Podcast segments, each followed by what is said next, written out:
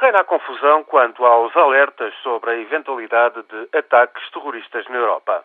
Os Estados Unidos e logo a seguir o Japão advertiram os seus cidadãos para alto risco de atentados na Europa, sem especificarem quais os países alvos de células islamitas. A Grã-Bretanha, por sua vez, alertou para perigo iminente na Alemanha e na França. Berlim reagiu e descartou a advertência. Berlim considera não haver motivo para alarmismo. No entanto, esta semana, cinco islamitas oriundos da Alemanha foram mortos num ataque com aviões não tripulados no norte do Paquistão e as autoridades alemãs nem hesitaram em agosto em encerrar uma mesquita em Hamburgo que se tornara de novo um foco de propaganda radical. A França, pelo contrário, redobrou as medidas de segurança e tem vindo a deter dezenas de suspeitos desde o início do ano, segundo informações oficiais. Paris alertou ainda esta semana para o risco de atentados no Reino Unido.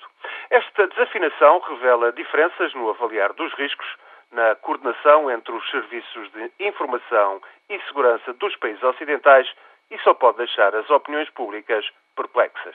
Contribui para um clima de desorientação, à medida que se acumulam notícias sobre ataques da NATO em território paquistanês, atentados contra as linhas de abastecimento ocidentais no Paquistão e novas de uma guerra no Afeganistão que vai de mal a pior.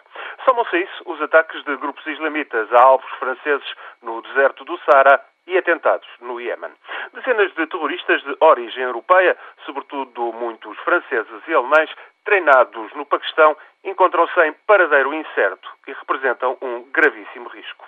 Oficialmente terá lugar quinta-feira no Luxemburgo uma reunião de altos responsáveis de serviços de informação e segurança europeus e norte-americanos que talvez possa vir a contribuir para pôr termo à descoordenação dos últimos dias e para tanto alerta público mal entendido.